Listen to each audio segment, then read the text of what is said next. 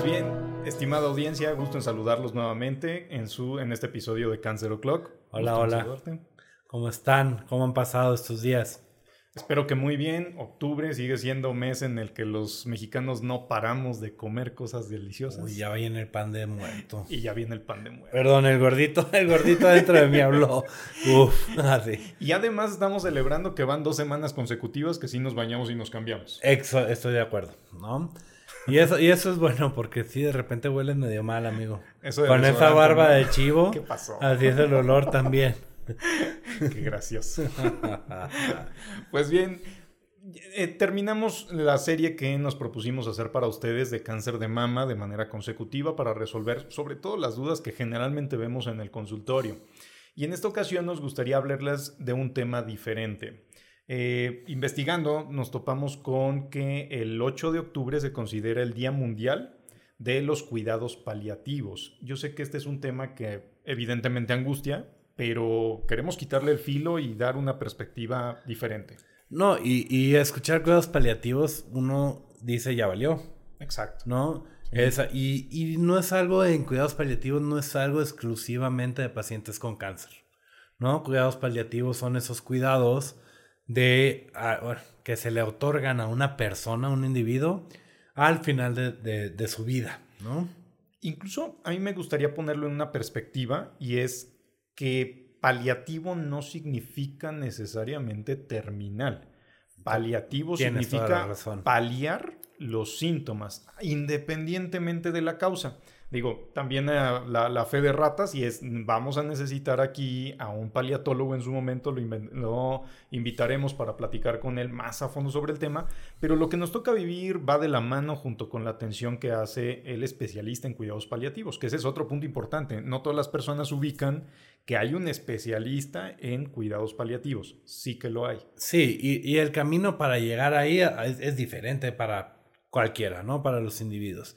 Tienes aquel paliativista que primero hizo una especialidad, un médico que hizo este, anestesiología, o tienes a una enfermera, ¿no? Porque también puede ser enfermería, o puede ser este, un psicólogo, tanatólogo, etcétera, que busca esta atención de cuidados paliativos. Hay distintas perspectivas y necesidades del cuidado paliativo.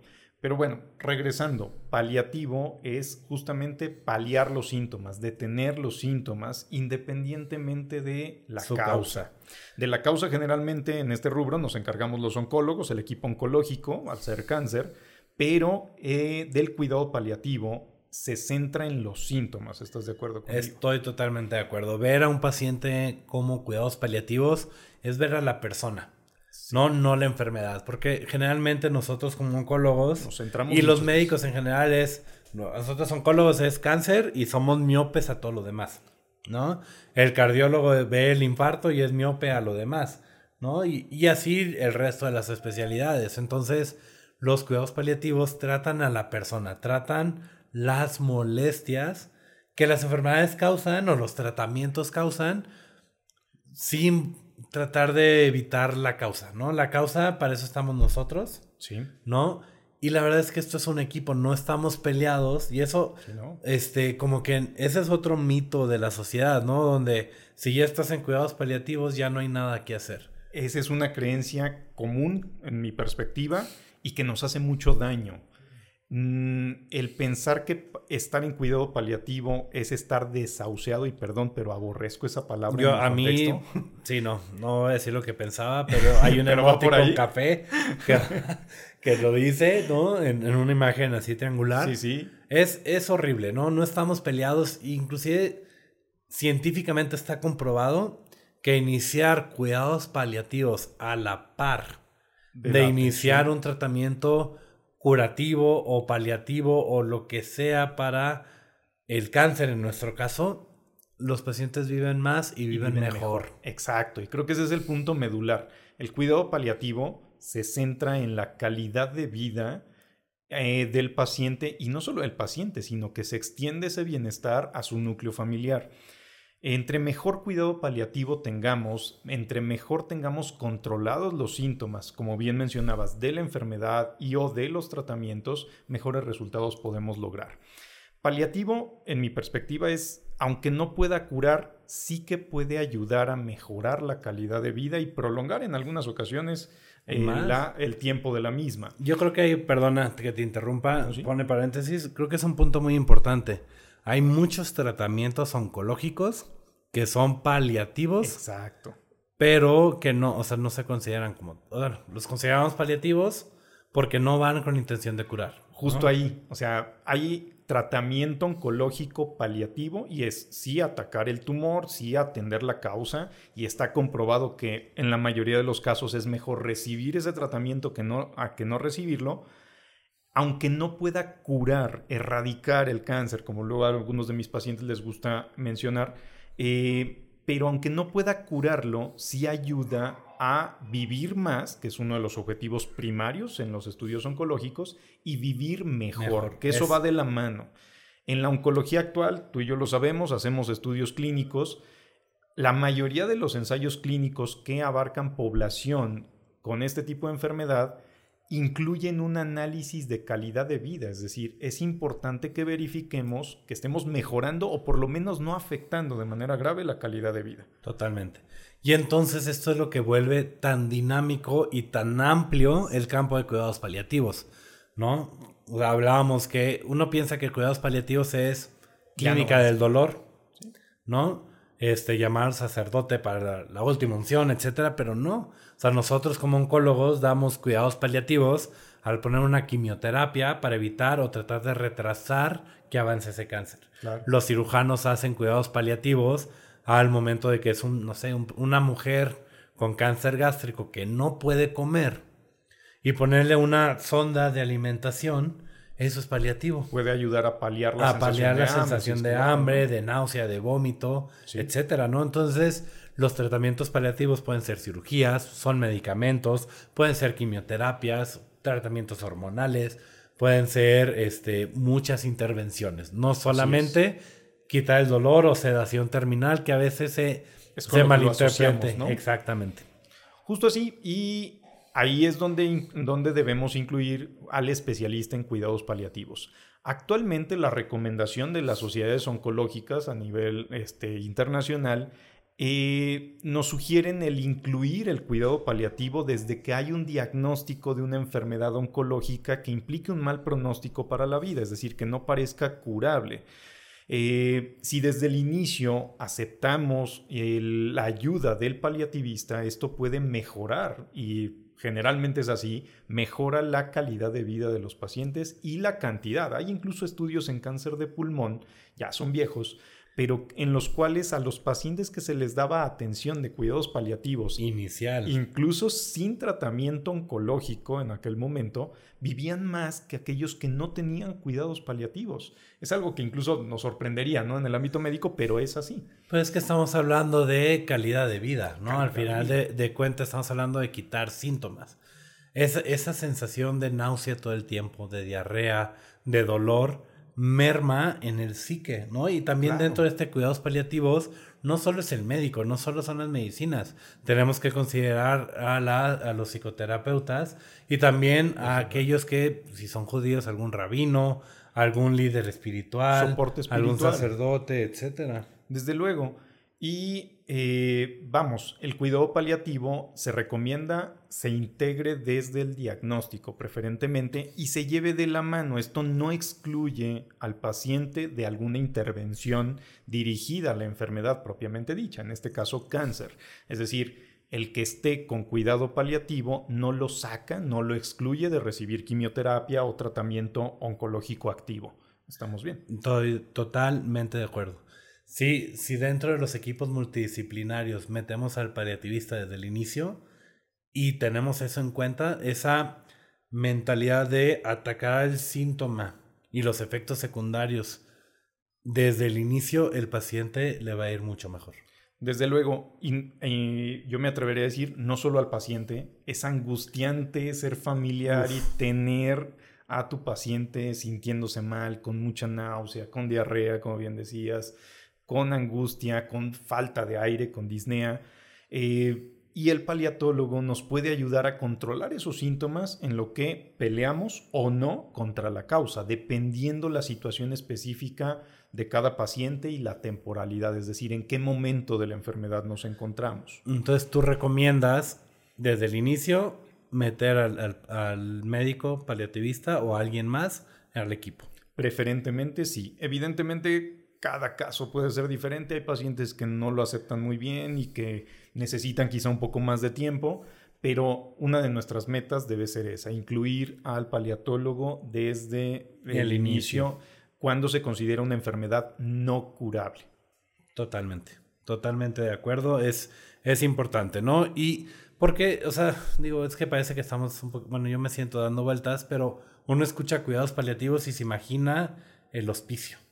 Ya no, van a hacer nada. No, y, nada, nada más lejos de la realidad, ¿no? Estoy de acuerdo. Digo, la meta justamente es que los pacientes en cuidados paliativos evitemos que tengan que estar hospitalizados por los síntomas, que tengan que llegar a urgencias sintiéndose mal por algo que podemos prever y mantener en casa.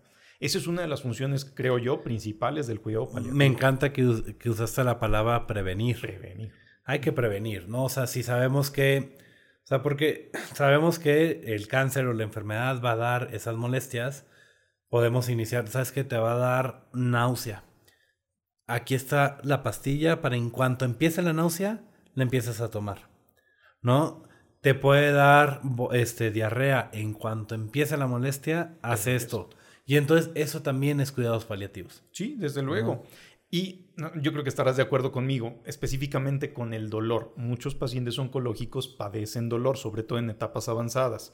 Y digo, nosotros estamos adiestrados y tenemos la eh, experiencia de manejar fármacos para el dolor y en la mayoría de los casos podremos controlarlo, pero en muchos de ellos también hay pacientes que requerirán analgésicos más avanzados, maniobras diferentes. O algún procedimiento, exactamente. algún procedimiento. Algún bloqueo, alguna, quemar alguna raíz nerviosa. Para que no duela. Para que no duela. Y ahí es justamente donde el equipo de cuidados paliativos nos hace más fuertes, porque pues, yo me centro en la quimioterapia quizá, el cirujano en la cirugía, eh, y quizá podamos dar un analgésico convencional, pero podría necesitar algo más avanzado y ahí es donde entra toda la, toda la experiencia y destreza del equipo de paliativos. Totalmente. Y, tal vez este, es importante decirlo, pues estas enfermedades requieren cuidados paliativos porque son crónicas y degenerativas. Justo así. Va a llegar un punto donde a pesar del equipo, a pesar de la quimioterapia, a pesar de las cirugías,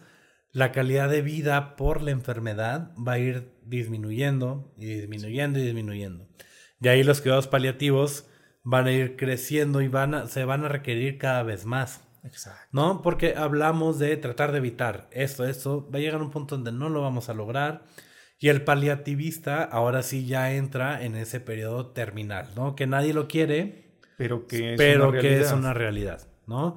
Y entonces tratar de evitar los procedimientos que sean en detrimento para la calidad de vida del paciente. Yo creo que aquí es importante decir eso.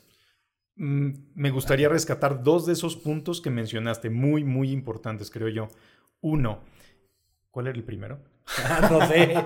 Estaba hablando de las enfermedades que son crónicas degenerativas. No, sí. ¿No? Tienes razón. El, el, perdón, se me fue el patín una de esas. Eso de bañarse cada semana no me está cayendo bien, ¿no? El agua, cambia de jabón, amigo.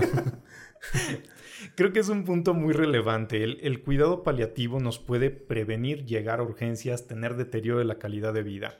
Mencionas muy bien, creo yo, que el paliativista desde el inicio debe estar presente en la atención del paciente con una enfermedad no curable. Quizá al principio el oncólogo lleva la batuta, digamos. Totalmente. Dirigiendo la orquesta y el paliatólogo nos puede soportar los síntomas por el tratamiento, por la enfermedad. Y muchas veces esos síntomas mejoran con la maniobra oncológica, es decir, con la quimio. Si tenía mucho dolor por el tumor, al dar quimioterapia responde el tumor y entonces tenemos mejoría de los síntomas, menos necesidad de analgésicos, etcétera, etcétera. Totalmente. Pero esto es crónico, es una carrera de resistencia y más adelante en el tiempo podríamos tener que la quimio ya no ayuda, que los tratamientos oncológicos incluso se pueden volver cada vez más riesgosos y podríamos llevar al paciente a un deterioro franco de la calidad de vida, como bien mencionabas, o incluso acortar la calidad de vida en algunas situaciones. Ahí el cuidado paliativo creo que va incrementando su campo de acción y es el paliativista el que debe tomar la batuta de la atención integral del paciente. Y nosotros no, no salir, pero sí estar como más de respaldo. ¿Estás de acuerdo? Estoy muy de acuerdo en eso. Y en mi foquito, así, mi check engine, que está aquí en mi cabeza, me está diciendo no sé, que no se nos olvide que quien toma las decisiones es el paciente. Es el paciente. Si se acuerdan de ese, de ese capítulo, el paciente es el que debería decidir hasta aquí llegué, ahora quiero esto, ahora necesito que me quiten el dolor, necesito este, tal cosa. ¿Por qué? Porque desde, la, desde el punto de vista personal, si yo tengo un familiar o si yo estoy en una situación donde el tratamiento de una enfermedad crónica y degenerativa va a ser más dañino, más riesgoso que el beneficio que me va a dar, y ya tengo un pronóstico muy sombrío, muy malo a, a muy corto plazo, yo soy de los que digo, pues yo prefiero estar en mi casa con mi familia, con mis amigos, ¿no? Pero habrá quien no. Y a veces se nos olvida eso. Y es muy respetable. Y es respetable, ¿no? Y, habrá familiares que digan, no, es que yo no quiero esto. Yo quiero y prefiero que esté, o intentando que esté, va a estar más cuidado en un hospital, ¿no? Con una enfermera 24-7, etcétera. Y, creo que se vale. Y creo que es parte de, los, de este equipo multidisciplinario. Si lo que quiere el familiar o el paciente es tener esa compañía de personal de salud 24/7 y no quiere estar en el hospital, pues buscar dársela en casa. En casa también se puede. O en el hospital, ¿no? Entonces es, es, algo muy dinámico. Concuerdo. Pero que al final el paciente y la familia, si es que llega a darse el, el, caso, tienen que decidirlo, ¿no? Y creo que a veces como médicos, como oncólogos, nos cuesta trabajo abrir esa conversación. Sí, desde luego. ¿No? Este, yo tengo, tengo un caso que tengo un paciente muy joven, lamentablemente, con, un, con una de estas enfermedades, que la expectativa, pues no, no somos adivinos, la verdad. Nunca sabemos. Y la verdad es que lo veo muy similar a mi edad, ¿no? Tiene hijos como yo, chicos. La verdad es que a mí sí se me salió, no se me salió, pero en un momento de la consulta sí le dije, oye, estamos así, no se ve tan bonito el panorama.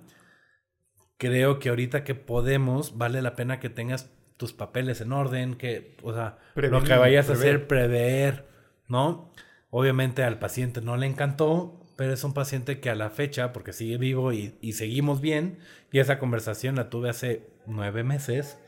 Al final no somos adivinos, pero es algo que debemos de empezar a ponerlo sobre la mesa. No definirlo, pero sí ponerlo sobre la mesa. Sin lugar a dudas es un tema incómodo de tratar, tanto para el paciente, su familia, para el médico, pero es necesario. Y creo yo que el anticiparlo, como lo, pones tú eh, sobre la mesa, el anticiparlo permite tener un poco más de tiempo de maniobra, sin vernos en ese momento. ¿De qué quieres hacer? ¿no? el paciente está en urgencias, lo voy a intubar. ¿Quieres o no? Le, tengo que poner un catéter, sí o no. Oye, está así. Entonces, no nos gusta escucharlo, pero parte de los cuidados paliativos, si los empezamos desde el inicio. Es evitar una de esas es evitar. Igual, no, o sea, la situación va a llegar. Va a llegar en un mes, en un año, en una década, en un siglo, no lo sabemos. Pero hay que saber qué va, o sea, qué hacemos como parte del equipo cuando llegue. Y sobre todo el paciente, si le podemos dirigir, poner la atención de qué preferirías tú como paciente en una situación de esto, que tenga el tiempo de pensar y decidir si me ocurre yo quiero esto o no, quiero esto y respetar su voluntad. Yo creo que sí. Esa voluntad anticipada, que es el nombre técnico, creo que debería estar asentada en estas situaciones. Y, e insisto, es un tema incómodo, sin lugar a dudas, pero necesario. Y muchas veces al momento del diagnóstico no lo comentamos. Porque nuestro foco está centrado en atacar la causa, vamos contra el cáncer y vamos a hacer diagnóstico molecular y es necesario, pero es un proceso que debemos ir tratando y contemplar ese punto en específico en algún momento de, la, historia. El otro punto ya me acordé. Ok, qué bueno, porque yo hasta me desvié, se me vino con ese caso aquí el nudo en la garganta y todo. Uno sufre. Pero tocaste otro punto muy, muy relevante y es, es que en ese momento pues tratar de evitar estudios, maniobras que vayan en detrimento de la calidad de vida del paciente. Generalmente la toma de decisiones para los oncólogos suele ser muy técnica, es decir, tomas un estudio de sangre, ves si subió, bajó el marcador, si hay anemia o no, para tomar una decisión de qué hacer en consecuencia.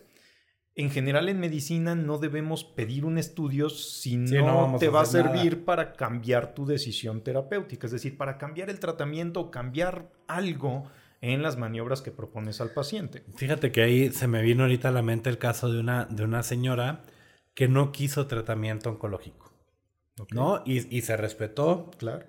Y la familia era, ok, no le vamos a dar tratamiento, lo respetamos, pero ya no le va a pedir estudios.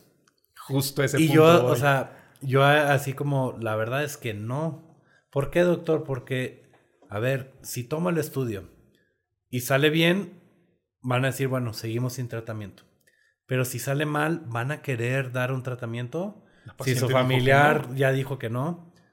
No, pues no. Entonces es, difícil. Y, y, muchas veces hay un término en medicina que lo escuchamos y decimos es del médico. Ensañamiento terapéutico. Sí. ¿Qué quiere decir? Ese, ese médico o esa persona, porque no siempre son médicos, esa persona que dice, a mí no se me muere porque no se me muere. ¿No? Y, una cosa, un tubo, otro, tubo, compresiones, vamos a, o sea, como en las películas, ¿no? A desfibrilar, ¿no? ahora digo, me cuesta trabajo, ahora se aplica. este, da, trabajo y los ves 10, 15, 20, 30 minutos. A mí me tocó un, médico que dio maniobras una hora. Y sabemos que eso y sabemos que, que no, o sea, que lo más fuerte es que no y entonces el, paciente salió y a las dos horas otra vez. Claro. Y lo volvieron a sacar de, de, o sea, y la familia, o sea, y es ese ensañamiento de no se muere, no se muere, no se muere, y el pobre paciente, independientemente de la causa, sufriendo, ¿no? Y la familia también. Y la familia también sufriendo, pero lo que va a mi comentario, ese ensañamiento terapéutico no siempre viene del lado médico o de la parte médica. En algunas ocasiones viene también del familiar. Es consecuencia muchas veces de decisiones de voluntad anticipada no tomadas a tiempo, abruptas, sin pensar. Y muchas veces quizá estemos pensando en la angustia de perder a nuestro familiar y no en qué siente nuestro familiar en esa situación. Y justo ahí el continuar con algunas de estas maniobras, si no están bien indicadas, si no van a ayudar, si son futiles, decimos en medicina, pueden implicar mayor sufrimiento, prolongar la agonía para el paciente, que nadie quiere eso. Entonces, justo ahí va el comentario, desde tomar exámenes de sangre, hacer una nueva tomografía, si no vamos a cambiar el, la conducta de, de tratamiento, quizás sea mejor no hacerlos y le evitamos al paciente el gasto, la punción en la vena, la ansiedad de esperar el resultado. Y saber qué va a salir. Hay más, hay menos. tan solo la vuelta al hospital o al laboratorio en un paciente que quizá tenga dificultades para movilizarse. Totalmente. Entonces, digo, depende cada causa, cada, cada, caso, perdón, y eso hay que discutirlo en la consulta con su médico. Y si se puede, con tiempo. Con tiempo, pero muchas veces, y querida audiencia, tómenlo en cuenta, proponemos dejar de hacer tratamientos, dejar de hacer diagnóstico, estudios, con la intención de no molestar más al paciente, que es parte del cuidado paliativo. ¿Y pero quién lo decide? El paciente. El paciente. ¿No? Pero debe estar informado Totalmente. por nosotros, asesorado. Pero esa situación es una situación complejísima, sin lugar a dudas. Es, es difícil, ¿no? Y que da para mucho más. No, y, y, ya vi tus ojos vidriosos, ¿no? y, y la, aquí el nudo de la pues garganta. claro que sí. Pues son, son temas que, o sea, creo que todos hemos tenido uno, dos o muchos pacientes que entran dentro de esta plática, ¿no? Desde luego. Y algunos que logras y dices, fue un éxito porque lo pude hablar antes. y otros que no, y dice chinteguas, ¿por qué no? Porque no lo, no lo abordamos antes. Este, hay pacientes que lo permiten, hay otros pacientes que no lo permiten. Hay pacientes que lo piden, son pocos, pero hay pacientes que piden hablar esto antes. Exactamente, y estoy, yo estoy totalmente de acuerdo. Al final no somos magos, no, sabemos el tiempo, la hora, ¿no? No sabemos nada, no sabemos ni el cómo. Pero aún así creo que como médicos parte de nuestra labor como oncólogos va a ser y esto va a ser mi primer punto para, para terminar este capítulo, parte de la labor del oncólogo es tratar de preparar al paciente y empezar a promover los cuidados paliativos, ya sea una semana antes, un mes antes, un año, una década antes de que pase algo fatal, de que sea necesario, antes de que exactamente, antes de que llegue ese punto sombrío que nadie quiere, pero que sabemos que va a llegar, ¿no? a veces como oncólogos este, nos cae bien el paciente, ya llevamos un ratote conociéndolo, ya es amigo, ¿no? Ya sí, sí, sí. En algunas ocasiones hasta te invitan a, las, fiestas, etcétera, y tú sabes que, chin, por estadística, la cosa, la cosa no va tan bien como quisiéramos, y como médicos cuesta trabajo abordarlo. Aún así lo tenemos que hacer, ¿no? Y, y a veces ahí es donde está la magia y el arte de, nuestra profesión, ¿no? ¿no? O sea, quitar esa estadística científica y ahora sí ver al paciente como paciente y no como una enfermedad. Así es. ¿Tienes, ¿Tienes algún otro, otro punto que quieras terminar en esta conmemoración de cuidados paliativos? A mí me gustaría el, digamos, proyectar el, cómo veo yo el cuidado paliativo y cómo me gusta explicárselo a, a mis pacientes. Y es Cuidado paliativo no significa dejar de hacer, no significa desahuciar, insisto, aborrezco la palabra, eh, no significa que ya no hay nada que hacer, al contrario, significa adecuar el tratamiento a la necesidad del paciente en ese momento. Totalmente. Significa que quizá a la par de la quimioterapia necesitamos el soporte sintomático, que es la frase técnica, o que ya la quimioterapia o el cuidado oncológico no es del mayor beneficio para el paciente y en cambio el cuidado paliativo, el manejo de los síntomas sí que lo es. Es una manera de adaptar el tratamiento a la necesidad del paciente. Eso es cuidado paliativo, independientemente de que no podamos curar, pero es cuidar, es eh, dar cariño a nuestros pacientes. Acompañamiento, a mí me gusta decir acompañamiento. Así es, creo que ese sería mi punto esencial. Y digo, esto es muchísimo más amplio. Yo creo que tendremos que dejarlo para cuando vengan nuestros Nuestra fe de ratas, ¿no? Esperen próximamente las entrevistas. Digo, ya, ya nos vieron mucho a nosotros, ya hasta nos cambiamos de silla, ¿no? Creo que esta la dejaste un poquito. Ya hasta me bañé dos veces. Las pompitas de esta silla están, necesito ampliarlas. Este. Entraste calzadito ahí. No, amigo, es que estás muy flaco. Este. Con eso, pues nos despedimos, ¿no? Estamos de acuerdo, estamos despedidos. Muchas gracias por escucharnos. Este, no olviden darle un like, suscribirse al canal. Poner sus comentarios, manifestar sus dudas. Si quieren que abordemos algún tema en específico, con todo gusto podemos considerarlo. Y pues agradecer que nos escuchen. Gracias por su preferencia. Nos vemos.